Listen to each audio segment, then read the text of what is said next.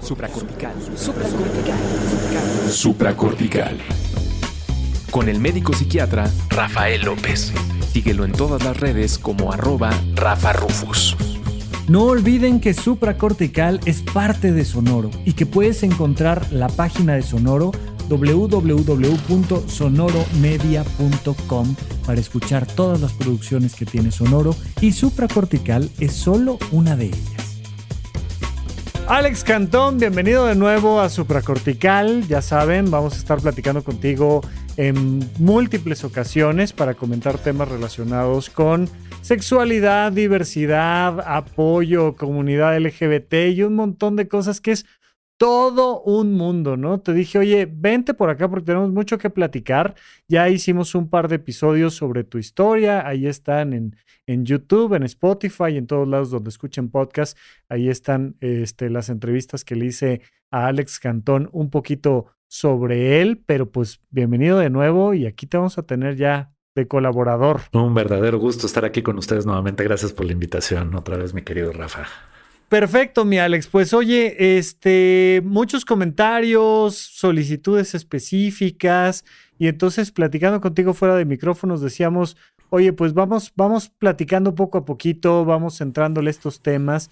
Eh, contaste un tanto cuanto de tu historia, pero nos toca platicar hoy un poquito de el closet. ¿De dónde sale toda esta idea del closet, mira? Sí, fíjate, eh, eh, estoy muy interesado en ir avanzando. El tema de la diversidad sexual es un tema tan complejo como lo somos cada uno de nosotros. Eh, somos seres diversos y, pues prácticamente hay una eh, sexualidad única e irrepetible para cada quien. Entonces, pues nos podemos imaginar desde aquí el grado de complejidad que tiene esto. Entonces, pues vámonos, vámonos paso a pasito. Eh, ya dimos esta banderazo de salida con la, con la plática de mi historia, un poco estos antecedentes.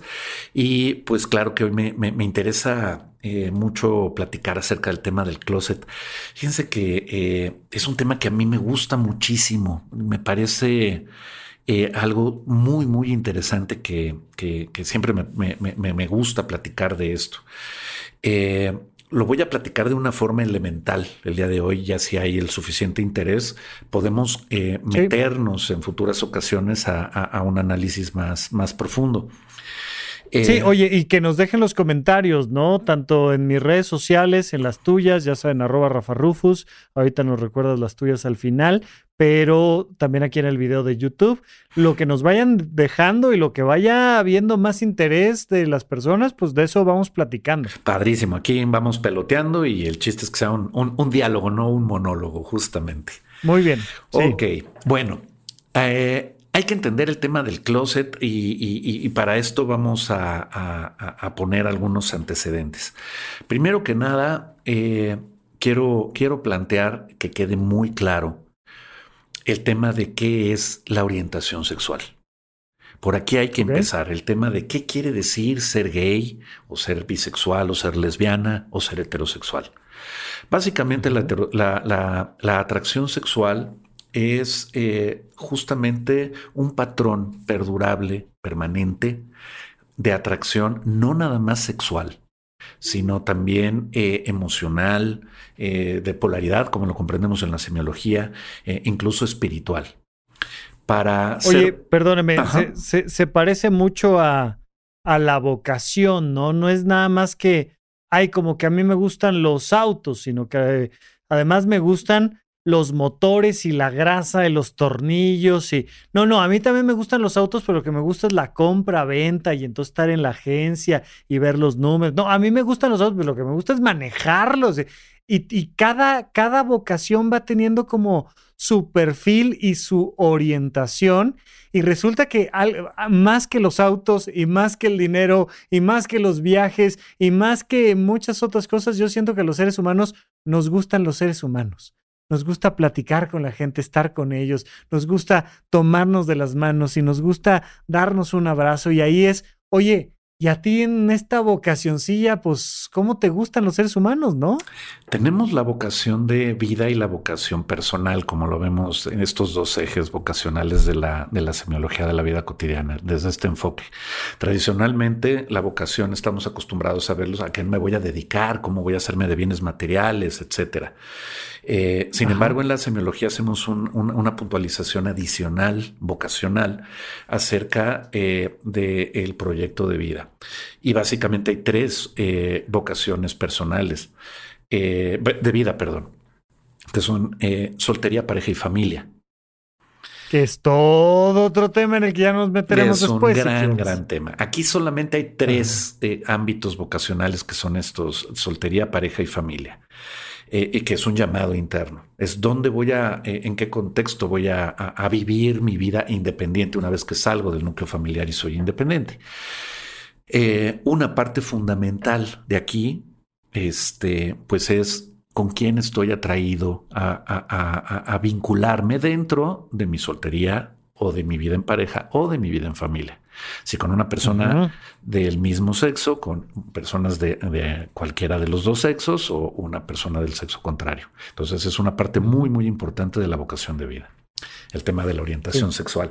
Y justamente aquí viene el énfasis. Cuando pensamos en orientación sexual, eh, nos vamos justamente a, este, a, esta connotación, el sexo, es con quién quieres tener relaciones. Siendo que eso, es, eso es parte, pero no es la parte fundamental de la orientación sexual. Eh, se ha dado por, por llamarle últimamente orientación sexoafectiva, porque justamente es en los afectos en donde tiene su connotación mayor.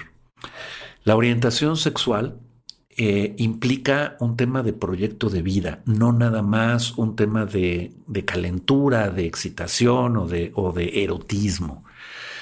Eh, Oye, mi Alex, que, ahí digo, hay un montón de dudas, ¿no? Ahí es cuando a la gente ya desde ahí le empiezan a tronar los engranes un poco porque es de, no, es que esta persona que toda la vida ha tenido vínculos heterosexuales, que está casado, que de repente un día por X o Y circunstancia termina dándole un beso a alguien de su mismo género, a alguien de su mismo sexo, vamos a decirle ahora.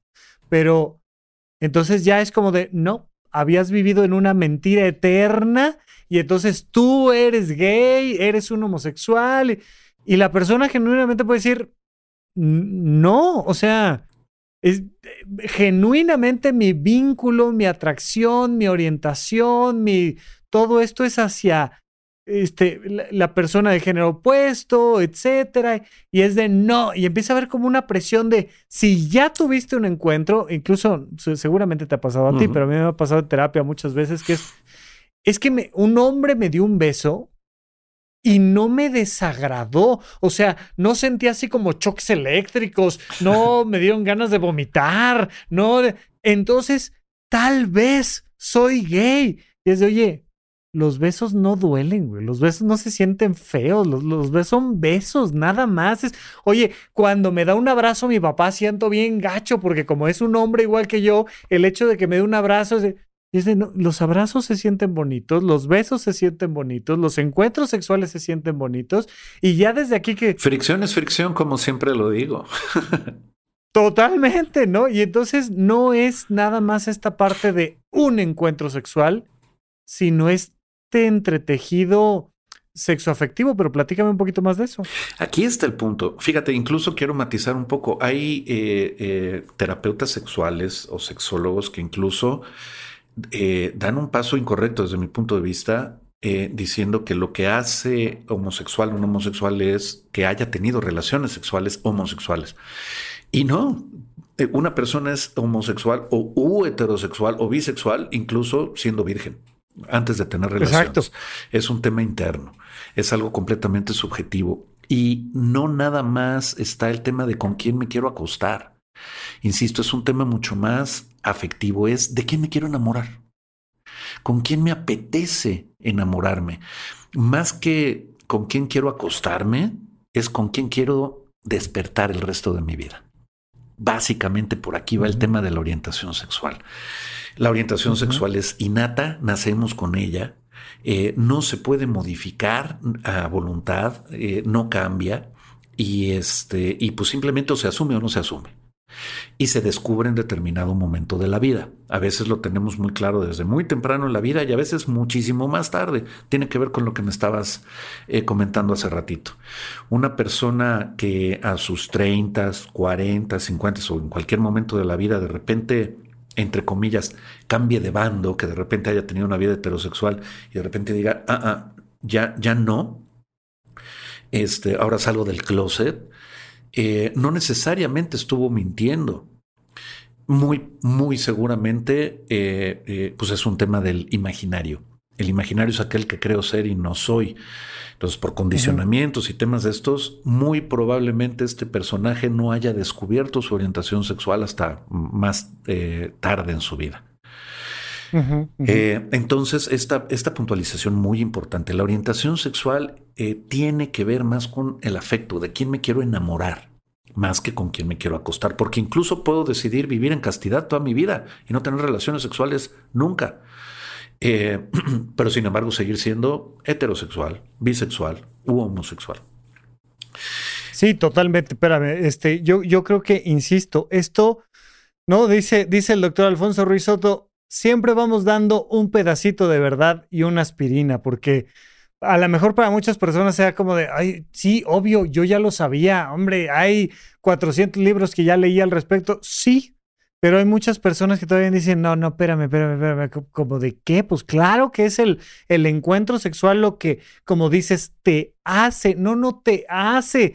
Ya eras y a lo mejor puedes tener pareja, no tener pareja, aventarte este 30 años sin haber tenido ningún encuentro y ya traes esa orientación. Entonces creo que es súper importante, pero, pero cuando dices de quién te quieres enamorar, ay, oye, pues este, no sé, o sea, siento que ahí todavía hay mucho de qué platicar, como decir, ¿a qué te refieres con, con de quién te quieres enamorar? Me refiero específicamente al anhelo de plenitud de ser.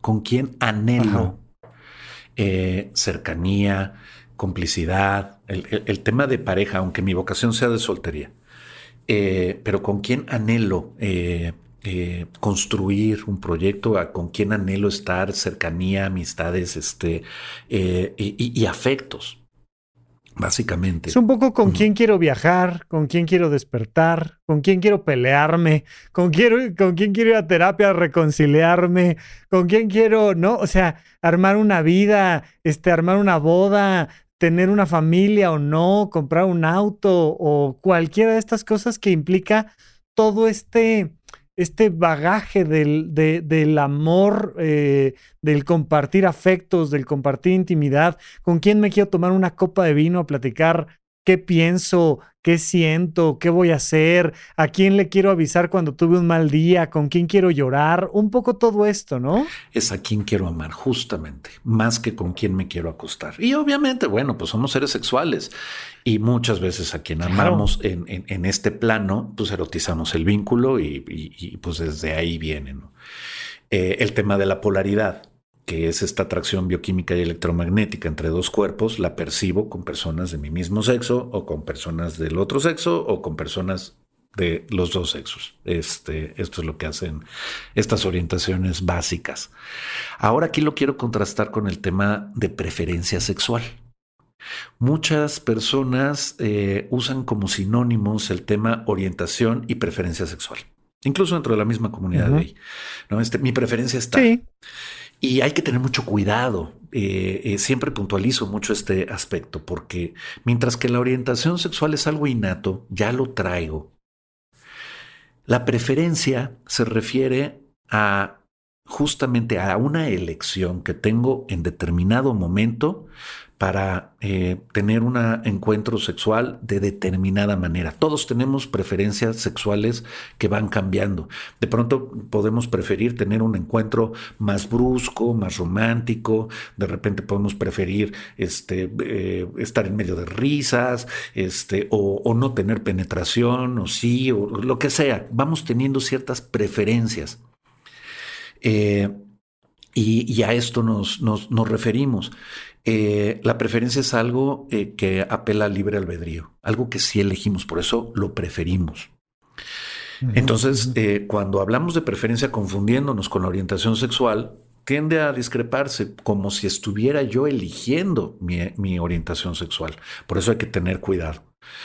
Oye, ahí lo, lo, veo un poco como en el ámbito de la alimentación, ¿no? Todos necesitamos comer y traemos, pues, un, de hecho, desde nuestra más temprana infancia, pues vamos eh, teniendo el acercamiento a ciertos tipos de alimento y demás, pero hay un momento donde nosotros elegimos y decimos, oye, pues sí me gusta mucho la carne, pero por estos motivos éticos, eh, este, mm, ecológicos o religiosos o pues ahora voy a sacar de mi vida estos alimentos y voy a incorporar estos otros. O sabes que me dieron un diagnóstico y prefiero no andar con gastritis, entonces mejor por acá que por acá, tal, tal, tal. Y vas haciendo esta elección que muchas veces, a veces uno dice, ay, bueno, yo creía, pero me regresé, pero voy, pero vengo, pero, pero ahí sí hay un proceso electivo, ¿no? Entonces cuando me hablas de esta, de esta preferencia sexual que, que tiene que ver con cómo elijo ejercer esto que ya traigo naturalmente. Exactamente. Y aquí tiene que ver este comentario que me hacías hace unos minutos. Una persona que de repente diga, a ver, yo en este momento prefiero, por la circunstancia que sea, darle un beso a mi compadre o a mi amigo, este, o tener relaciones, este, lo, que sea. Sí. Eh, es la preferencia del momento y eso no me hace, eh, no define eh, mi orientación sexual. Ojo, subrayo mucho esto. La actividad sexual no define la orientación sexual. Sí, a final de cuentas, hiciste pensar. Sí. A final de cuentas, eh, la actividad sexual es una proyección de nuestra orientación, pero no definitoria. Sí, claro. O sea, evidentemente es, oye, pues como que ya andas prefiriendo mucho esto, ¿no? Como que no tendrás ganas de replantearte un poquito cuál es tu orientación de base. Y, sí, porque a veces, muchas veces también, en, dado, dado que pertenecer a la comunidad LGBT, pues genera pertenecer a la minoría, hay muchas personas que dicen, no, no, no, no, este, he conocido recién a, una chica, por ejemplo, que, que vino a consulta y que decía, es que yo creo que soy bisexual. Yo, ok, por, ¿no? Y empiezas a checar y toda su orientación, toda su preferencia, todo va relacionado al gusto de estar sexoafectivamente con mujeres. Y le decía yo, ¿y los hombres? No, pues es que yo puedo reconocer que un chico es guapo. Leo, yo también. O sea, yo no tengo ningún problema en decir, este es más guapo que este y esos dos son más guapos que yo. Y, o sea, eso no, no tiene nada, pero oye, ¿con quién te quieres acercar? ¿Qué te gusta? ¿Cuáles son las elecciones que, que has ido tomando? Y esta chica, pues todas sus elecciones sexuales y afectivas iban relacionadas hacia las mujeres. Y entonces, oye, pues, pues, como que aquí hay un proceso de negación y entonces esta bisexualidad de la que me estás hablando, pues es un poco para negar. Pero por otro lado, lo que platicábamos hace un momento, ¿no? Que es, oye, tuve este encuentro, ¿no? Estábamos en una fiesta y andamos en el baile y alguien gritó beso de tres y yo dije, vale, entro, pues ya estamos aquí entrados y, y fue con una chica y con un chico y entonces eso no tiene nada que ver con que yo sea gay o no sea gay, o fue, fue una elección en el momento. Y perdóname, me hiciste pensar también en cómo hay momentos, por ejemplo, en medio de un divorcio, que de repente esta persona, con la que es con la que más he disfrutado encuentros sexuales, por ejemplo, y de repente decir, ¿sabes qué? Ahorita no quiero ni agarrarte de la mano, no quiero ni estar en la misma habitación, ahorita mucho menos quiero tener un encuentro sexual. No, no, no, no, no. Y es una preferencia en el momento de decir, prefiero estar con mi compadre y prefiero que mi compadre me agarre de la mano y, y ahorita no quiero estar con, con esta señora, no, no, no me gusta. Y, vas teniendo toda esta complicación de, irnos conociendo a nosotros mismos a través de este potencial sexual. Justamente, y es maravilloso darse cuenta de esto. Y sí, genera muchísimo conflicto para muchas personas. Eh, personas que a lo mejor en la, en la adolescencia, que es algo muy común, tuvieron encuentros con, personas de su mismo sexo, de repente se les queda eh, eh, muy metido en la cabeza, seré, no seré, o un encuentro casual. Eh, esto no define la orientación sexual. Si, si, si no quieres este, enamorarte y establecer una relación, este, o, ni siquiera te imaginas teniendo una relación con alguien de tu mismo sexo, pues definitivamente no lo eres. Este, si dices, bueno, podría yo andar e intentarle y aquí este, hacer un equipo de pareja, bueno, ahí ya estamos hablando de otra cosa. Pero en muchos contextos las personas preferimos tener relaciones con alguien de nuestro mismo eh, eh, género, en, una cárcel, este, en el contexto del ejército, en un barco, vaya, en, muchas ocasiones, pues de repente, sin tener que ser necesariamente homosexual, pues digo, bueno, pues, pues sexo es sexo, ¿no? Y, le entramos. No, no habiendo opción, ¿no? Está esta, esta muy popular frase que dice, en tiempo de guerra, cualquier hoyo es trinchera, ¿no? Y entonces es, oye, pues es que nomás estamos aquí, estamos en una cárcel 500 hombres encerrados o no sé cuántos, los que tú quieras, 200 o los que sean. Y, y, mi sexualidad y con quién la expreso y con quién me relaciono y con quién tengo esta confianza y esta cercanía. Y, vaya, pues los seres humanos que además, a diferencia de muchos otros animales, eh, utilizamos el sexo también a veces como moneda de cambio, de favores, de un montón de cosas, o como aspectos religiosos. Em, académicos en la Grecia antigua se, se, acostumbraba mucho el tener este pupilo a quien además había estos encuentros sexuales con el maestro, no era raro, un montón de cosas, pero que de repente dices, oye, ya fuera de la cárcel y bajándome del barco y pues a mí la verdad lo que me gustan son las niñas y, y, tener esa posibilidad de entender, porque además yo, yo lo que siento ahí, Alex, y, ya me platicarás, pero la carga emocional y de juicios de valor que le damos al tema de la orientación sexual y de las preferencias, porque entonces como que como que si pecas, como que si te equivocas, como que si te resbalaste, ahora de castigo te vamos a decir el resto de la vida que eres alguien inferior porque ahora eres gay o ahora eres... Y es de, espérame, espérame. No, es este miedo a no vaya a ser que me guste porque entonces como que bajo de estatus. No hay estatus aquí, ¿no? Es como, ah, no, si eres vegano pero te echaste un taquito de pastor, ya no eres de los veganos de verdad y ahora te podemos discriminar y agredir y, y hay esta cosa estratificada en las orientaciones sexuales. De hecho, de hecho siento que podríamos platicar hasta un poco desde nuestra percepción, cómo vemos en nuestro país que va esta idea de qué es mejor, qué es peor, cuando pues por supuesto que no, no es así. Aquí tiene, digo, y aquí ya te estás eh, eh, encaminando directito al, al, tema del closet justamente. Pero fíjate, esto que estás comentando eh, acerca de los prejuicios, los condicionamientos, los mitos que va viendo en torno a las orientaciones sexuales no, no normativas, no heterosexuales. Este, esto, bueno, proviene muchísimo del machismo en esencia, en donde todo lo femenino es inferior a través de muchos siglos ¿no? De, de, historia. No me voy a meter en este tema, pero bueno, es bien sabido y bueno, toda la lucha feminista va en este sentido. Sí, hay un montón de información ahí, ¿no? Chequen todo lo que hay respecto a esta idea de mujer malo, hombre bueno. Correctísimo. Entonces, desde aquí, bueno, pues la traición de alguien que nace con genitales masculinos que eh, asume el relacionarse con alguien de su mismo sexo, pues se feminiza, mucho peor si es eh, eh, amanerado, peor tantito, porque son de los más discriminados dentro de la comunidad gay.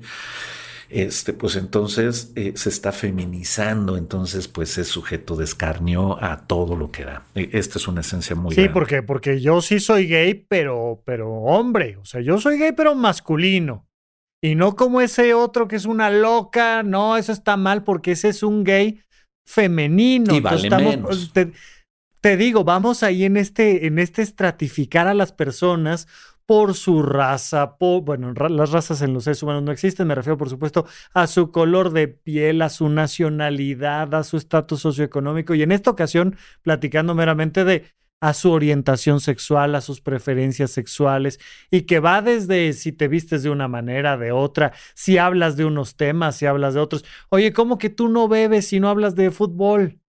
No, no, no, no, no, ya bajas en el estrato cultural porque, porque aquí los hombres de verdad bebemos tequila y hablamos de fútbol y no, pues es que a mí me gusta este, la música, ah, este güey, o sea, y entramos en toda esa dinámica de, de, de, de que nos lleva a que en el momento en el que nos tratamos de conocer, pues nos da miedo, resulta que ya no soy de, de los que sí valen, Está, aquí te estás metiendo con el tema de, los roles de género, ¿no? Justamente, ¿qué, qué cosas y qué actividades y qué vestimentas se le asignan a los hombres y cuáles se les asignan a las mujeres.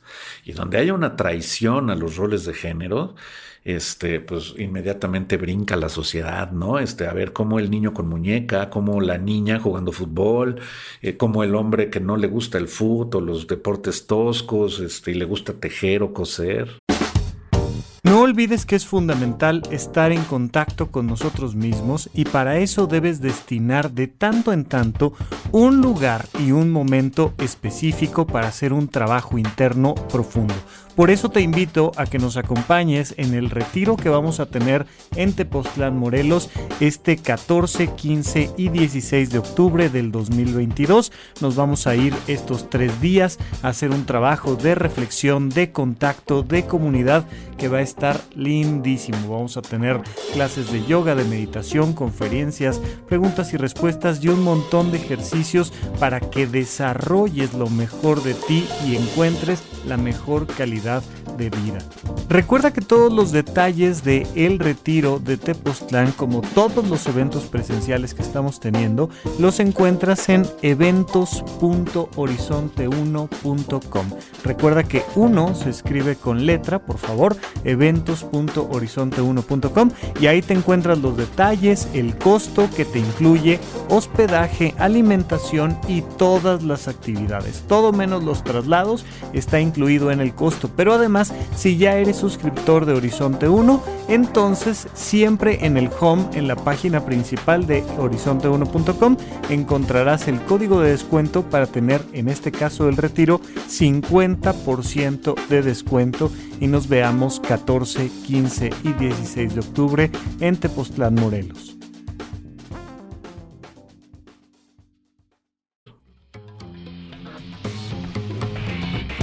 ¿En dónde, cuándo y para qué escuchas supracortical? Comparte tu experiencia en redes sociales para que más personas conozcan este podcast. Sigue al Dr. Rafa López en todos lados como arroba Rafa Rufus. Oye, no sé, no sé si te haya tocado, pero en la primaria pues nos aventábamos al baño de las niñas y era parte como de los juegos ahí de la primaria de Ah, y lo avientas al baño de las niñas y le cierras para que se quede adentro del baño de las niñas. Y, ahí empezamos con todo este tema de, de pensar que un espacio, pues imagínate que porque te metiste al baño de las niñas, ahora eres una niña. Está mal, y ahora por... está mal. Claro. Y es un castigo. no, hombre, qué horror. Sí. Este, pues siendo que. Pues, closet. El closet, ok. Bueno, ¿qué es lo que sucede con el closet? Y por eso te decía que te estabas encaminando. Al hablar de prejuicios y condicionamientos. Hay tres elementos que vivimos en la sociedad eh, eh, actualmente, en la, sociedad occidental tradicional. Eh, que son los elementos que, van gestando el closet. Estos elementos son la homofobia, que es el rechazo a lo no heterosexual. este, está la homoignorancia, todos los mitos y prejuicios que hay en torno y la desinformación a la orientación sexual. Y el tercer elemento es la, el heterosexismo.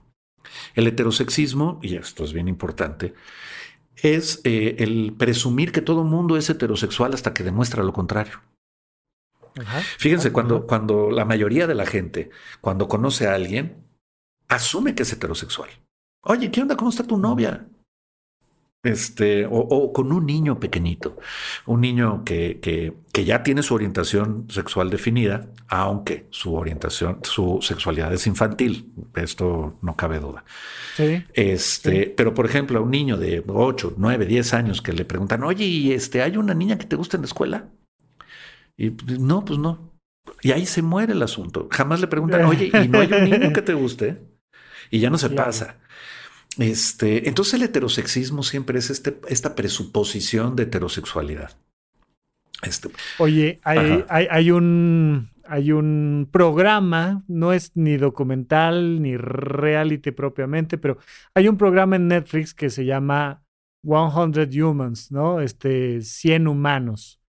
Y, y entonces ahí los ponen a los seres humanos a hacer pruebas. Eh, como en un sentido como de laboratorio, como si, si fueran conejillos de indias para un montón de cosas, eh, infinidad cantidad de cosas. Está bastante interesante. Y hay uno de ellos en, en el que el experimento era, ponían a tres hombres, tres mujeres y llegaba, digamos, a, la persona con la que estábamos experimentando a decirle, armas arma las parejas, les puedes preguntar absolutamente cualquier cosa que quieras, de lo que se te antoje y tú arma las parejas. ¿Quién crees que viene con quién? ¿Quién crees que está emparejado con quién? Bueno, pues ahí están. Hoy, ¿Qué color te gusta? ¿Y a qué te dedicas? ¿Y en dónde vives? Y, y, y pues empezaban a armar las parejas. Y hay una ocasión en la que una chica que por su vestimenta, y después ella lo confirma ahí en, en el programa, es evidentemente una chica gay, una, una chica lesbiana, pues arma niño, niña, niño, niña, niño, niña. A ninguno de estos humanos se les ocurrió preguntarle, oye, ¿cuál es tu orientación sexual? Ni siquiera esta chica que ella misma tuvo que pasar por todo este proceso de descubrimiento y que convive constantemente con personas que son igual que ella, lesbianas y demás, ella también armó niño, niña, y de repente ya les dicen, a ver, ármense, y pues eran una pareja de chicas lesbianas, una pareja de hombres gays y una pareja heterosexual. Y entonces la, la otra se ve como, ¡pac! le explota la cabeza de decir, no lo vi, o sea, me, me pasó por encima, me superó, no me di cuenta, no lo vi, porque lo traemos súper arraigado. Las personas son heterosexuales de Adán y Eva para acá. Qué bonito ejemplo acabas de poner, este, justamente es esto el heterosexismo y lo tenemos taladrado, sin importar nuestra orientación sexual. Digo, a menos de que alguien este, destile plumas o lo que sea, este, sea alguien de manera, este, pero incluso eh, no es una buena señal porque hay muchos hombres amanerados que son heterosexuales. Hay muchas mujeres muy masculinas que son heterosexuales, son prejuicios. Este no, no, no es definitorio. La orientación sexual no se ve, no se ve es un tema subjetivo. Ya cuando uno lo proyecta y lo habla, ese, es otro tema. Entonces, eh, pues tenemos estos tres elementos, homofobia, homoignorancia y heterosexismo, que eh, eh, durante el periodo de la infancia vamos asimilando. A ver, aunque nacemos con nuestra orientación sexual, no somos conscientes de nuestra orientación sexual precisamente por nuestra sexualidad este, infantil, inmadura.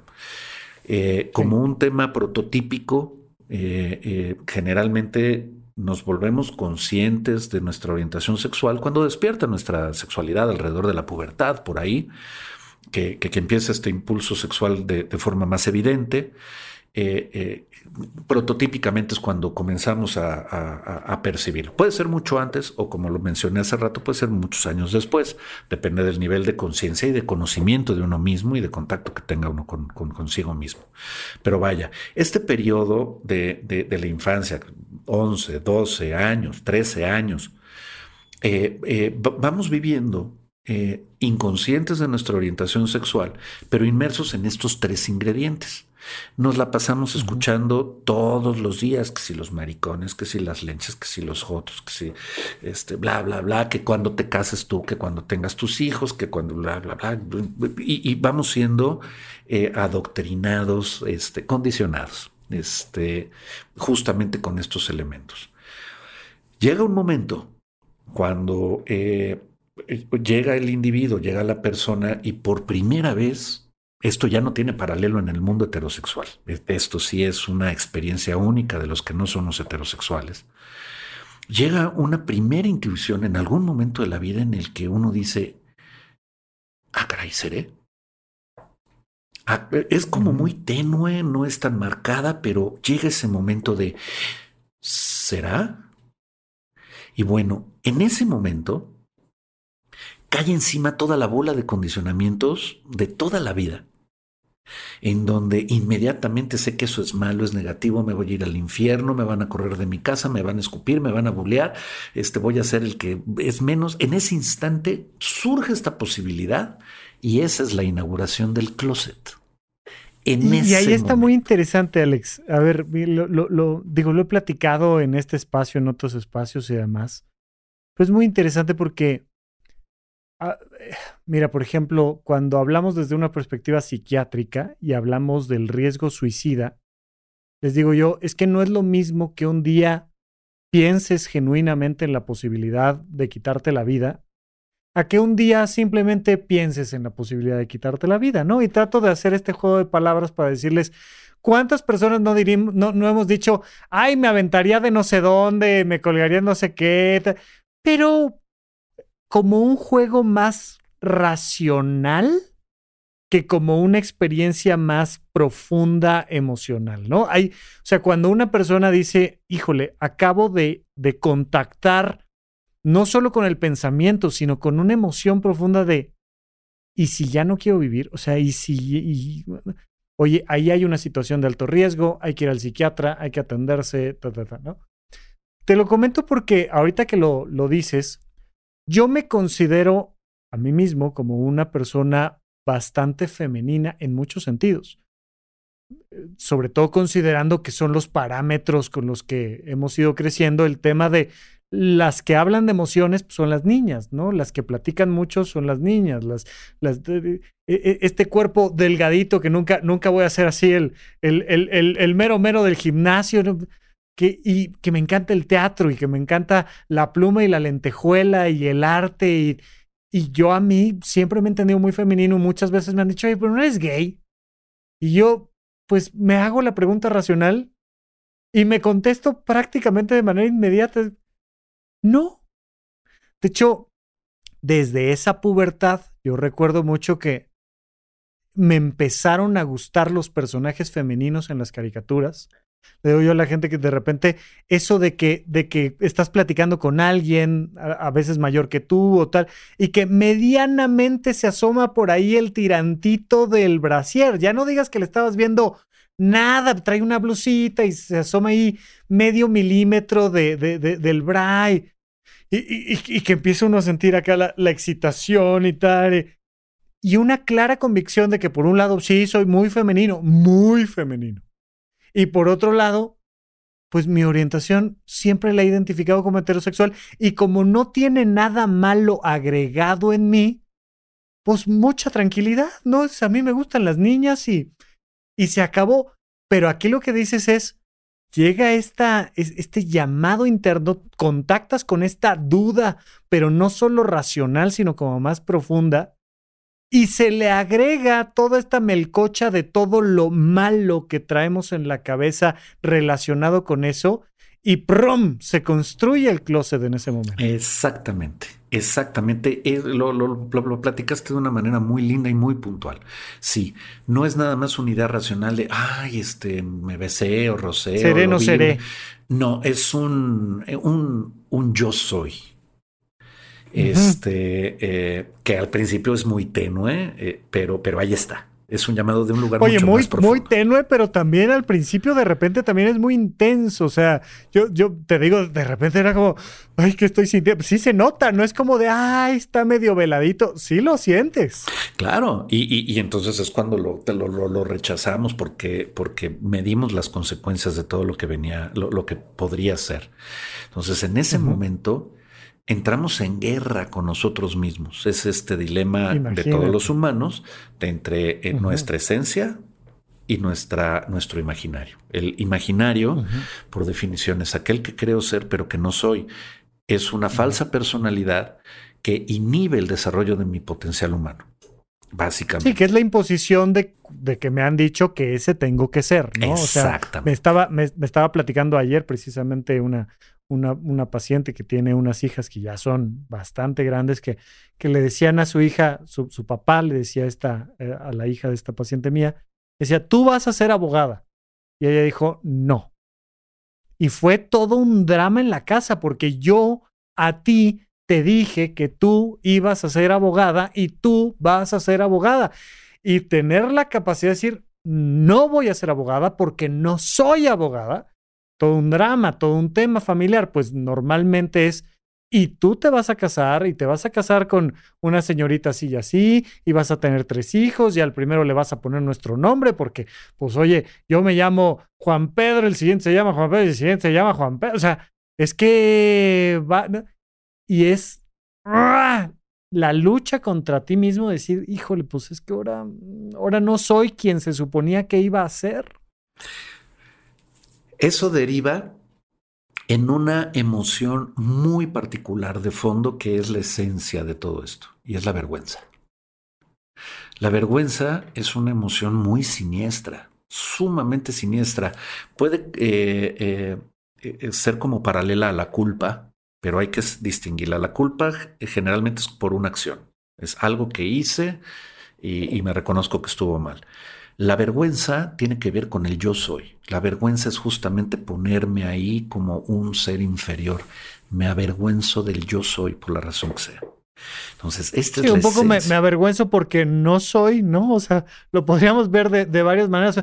Porque quien soy no soy quien debería de ser porque soy, ¿no? Y, viene este, este juego que... Ah, y, y, que además que creo que no te puede pegar más profundo nada. Es lo más profundo que tenemos, es el núcleo más profundo, es el ser, es la esencia. Justamente aquí quería llegar. Eh, este tema nos toca a los que no somos heterosexuales en lo más profundo de nuestro autoconcepto. Entonces ahí es donde se inaugura el closet porque nos metemos ahí porque nos avergonzamos de quién somos y ponemos una fachada hacia afuera.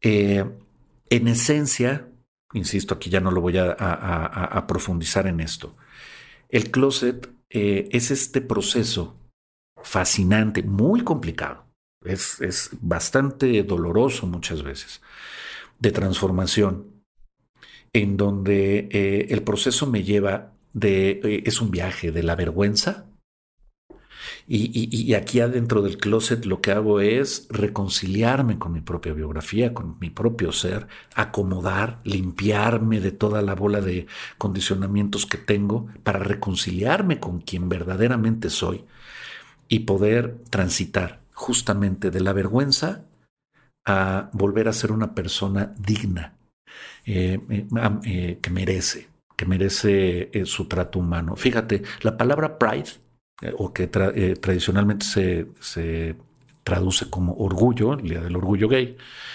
tiene estas dos acepciones. Eh, puede traducirse como orgullo o como dignidad. Me gusta mucho la, acepción de dignidad, porque ese es el viaje del closet, el viaje de la vergüenza a la dignidad. A decir, a ver, espérate, no soy un personaje de segunda. Aquí soy, yo soy y aquí estoy y valgo ni más ni menos que cualquier otra persona. Eh, el, closet se puede ver como la entrada eh, de una oruga a su capullo. Y este, y este proceso que debe de ser brutal para la propia oruga, este, en donde hay toda esta metamorfosis profundísima, y pues literalmente al terminar el proceso sale del capullo convertido en una linda eh, mariposita, ¿no? Mariposa. Eh, este es el closet. Hay una connotación muy negativa del closet en, en, la comunidad gay. Eh, por supuesto que el closet. Oye, es que. sí, perdóname, era lo que te iba a decir. No debería de existir. Que además no debería de existir tendría que haber todo un cambio social completamente radical para que dejara de existir. Pero además esta es la otra, o sea, no solo eres gay, ¿no? Yo me acuerdo de, un amigo que, que usaba este término de una manera despectiva, sino que además ahora eres una J closetera, o sea, además como si, como si fuera, como si te pudiera echar la culpa de que estás en el closet. Es que, güey, ya sal del closet. O sea, como si literalmente fuera algo tan fácil como abrir una puerta y salirse de, del lugar. No, es, es, un proceso que puede ser completamente contraproducente. Un viaje. Como, como tratar de sacar a la oruga cuando no está lista. Ahí exactamente. Exacto. Sí, sí, eh, sí, sí, sí. Es un tema muy delicado eh, por supuesto que en una sociedad ideal y hacia allá como que tendríamos que seguir avanzando, eh, pues la idea es que no exista un closet en el futuro. Pero también quiero como insistir mucho aquí en quitarle este estigma tan negativo. En el fondo, es una crisis, es una crisis que tiene un potencial gigantesco. Y, el proceso del closet, aunque con mucho sufrimiento, con muchos sub y bajas, es un proceso de reconciliación con nosotros mismos, de transformación con nosotros mismos, de acercamiento conmigo mismo. Y eso termina siendo muy bello. Es hermoso. Eh, fíjate, fíjate que, perdóname, lo, comentaba recién también, un empresario, gente muy rica, pues tiene un grupo de hijos que trabajan para él y tal, o que tienen sus propios negocios aparte o lo que sea, y decía, yo trato de hacer todo lo posible por forzarlos a que a los 40 años se tomen un año sabático. Dice, porque es un momento en el que ya sabes un montón de cosas, ya sabes un montón de ti, donde todavía tienes mucho tiempo para seguir produciendo y trabajando, pero donde te viene bien un corte de caja de un año para que te des cuenta de si realmente quieres seguir en lo que vienes, tal, ¿no? Suena muy bonito, es un año sabático. Suena incluso hasta romántico irme al Tíbet o irme 40 días al desierto para contactar conmigo, para saber quién soy. Pero suena feo vivir el viaje del closet, cuando en un cierto sentido estricto es el mismo viaje, o sea, ya sea vocacional, de vida, de me voy de un retiro espiritual, un retiro en pareja para ver si quiero estar o no quiero estar. Pero, pero esta idea del closet es como, nah, esta gente que está en el closet, qué barbaridad. Son, son, o sea, además de gays, no se aceptan, o sea, están jodidos, jodidos. Y es de, brother, cada quien tiene su viaje personal para poder me encanta, como dices, este orgullo que es quitarme esta vergüenza y, y, sacar la dignidad de decir, ah, sí soy y aquí estoy. Es un proceso tal cual y, hay que vivir este proceso, pero lo ideal es comprender, conocer el proceso y eh, para los que nos dedicamos a, brindar consultoría, terapia, eh, eh, pues tener conscientes y aprender de, este proceso. Estamos hablando del proceso de la construcción de la identidad gay. para saber cómo ir acompañando cada de forma esquemática. Hay muchos modelos, pero el modelo más conocido de, este proceso proviene de una doctora que se llama Vivian Cass. Vivian Cass fue la primera que describió el proceso de la construcción de la identidad gay desde una perspectiva no patológica y es la referencia para, para todos los modelos.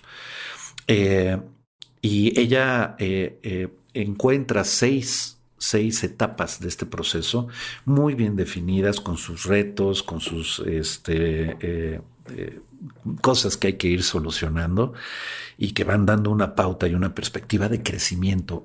Eso es el mensaje que quiero, que quiero transmitir el, día de hoy. Eh, oye, Alex, Alex, y, es el mensaje que vas a transmitir la próxima vez, porque ahorita platicamos de la construcción del closet, pero viene ahora todo, nos vamos a meter a estas seis etapas. No sé si quieras irnos dando ahí unos adelantos, pero le vamos a tener que dedicar, no sé si uno o muchos programas, porque pues vamos aquí paso a pasito, paso a pasito, pero vamos tratando de entender eso. Oye, la sociedad ha construido estas trampas donde pues de repente te caes en el closet, en un closet que no debería de existir, que no es nada más salir y decir, sí, sí, me gustan los hombres o las mujeres o, o estoy en una transición de algo, sino, sino que además sí es un viaje decir, me estoy autodescubriendo y me encanta esto que dices, verlo no como algo patológico, no como una persona enferma que se va a curar, sino como un viaje personal para esta afirmación de quién soy. ¿Algo que nos quieras ir adelantando en lo que cerramos? Pues simplemente que la vida como, como, como un todo, eh, para todo mundo, cualquier orientación sexual, cualquier tema que, que, que, podamos ver, eh, el llamado a la vida es el desarrollo de conciencia es decir, el crecimiento de cada uno de nosotros, y esto solamente se hace haciendo las paces con nosotros mismos, descubriéndonos y reconciliándonos con lo que sea que ya somos, porque no podemos ser lo que no somos. Podemos ponerle por encima muchos disfraces y botargas y adornos, pero eh, el proceso de nuestra vida y, la calidad de nuestra vida depende de justamente qué tanto nos conocemos y qué tan eh, eh, armónicamente vivimos con lo que, con lo que ya somos. Entonces, eh, este simplemente es un aspecto en donde yo me he especializado más en la, en, la diversidad sexual y, ahí es a donde acompaño a las personas eh, eh, de la diversidad sexual que me, que me, que me hacen favor de, de, acercarse conmigo, a reconciliarse. ¿De acercarse a dónde, mi Alex? Ajá. Eh, eh, de, acercarse y de, conectar consigo mismas para vivir. ¿En qué redes sociales te encuentran? Digo, además que ya les digo desde ya, vamos a estar teniendo aquí a Alex, espero yo, una vez al mes, una vez al, cada mes y medio, para estar platicando de estos temas, pero sobre todo tenemos nosotros una línea por donde queremos ir abordando esto, pero me encantaría que nos dejen comentarios, que nos los manden en redes sociales para saber qué les interesa a ustedes que estemos platicando sobre estos temas. Y Alex, ¿dónde te pueden encontrar? Claro que sí, tanto en Facebook como en Instagram me encuentran en Plenitud Gay. Ahí estoy a sus órdenes, cualquier duda, comentario, mentada de madre, lo que ustedes quieran. Yo estoy ahí para, para servirlos. Plenitud Gay en Instagram y en, eh, en Facebook. Alejandro Cantón, mil gracias por venir. Vamos a platicar a ver si nos da tiempo de estas, de estas seis etapas de este proceso y del viaje dentro del closet hasta salir de él. Vamos a ver, y si no, programas tenemos, no pasa nada. Mientras tú quieras venir y acompañarnos y compartir esta información, yo feliz de recibirte, Alex. Un honor estar aquí platicando con ustedes. Muchísimas gracias a todos los que nos escuchan y muchísimas gracias por la invitación, Rafa. Mil gracias, hasta la próxima. Bye bye. Hasta luego. Gracias por escuchar Supracortical. En verdad me interesa muchísimo conocer tu opinión sobre este episodio o cualquier otro que quieras platicarme. Puedes encontrarme como arroba rafarufus en Twitter, en Facebook y en Instagram. Quiero darte las gracias por escuchar Supracortical y sobre todo por suscribirte y seguirme donde sea que estés escuchando este programa y así te puedes enterar todo el tiempo de nuestros próximos estrenos.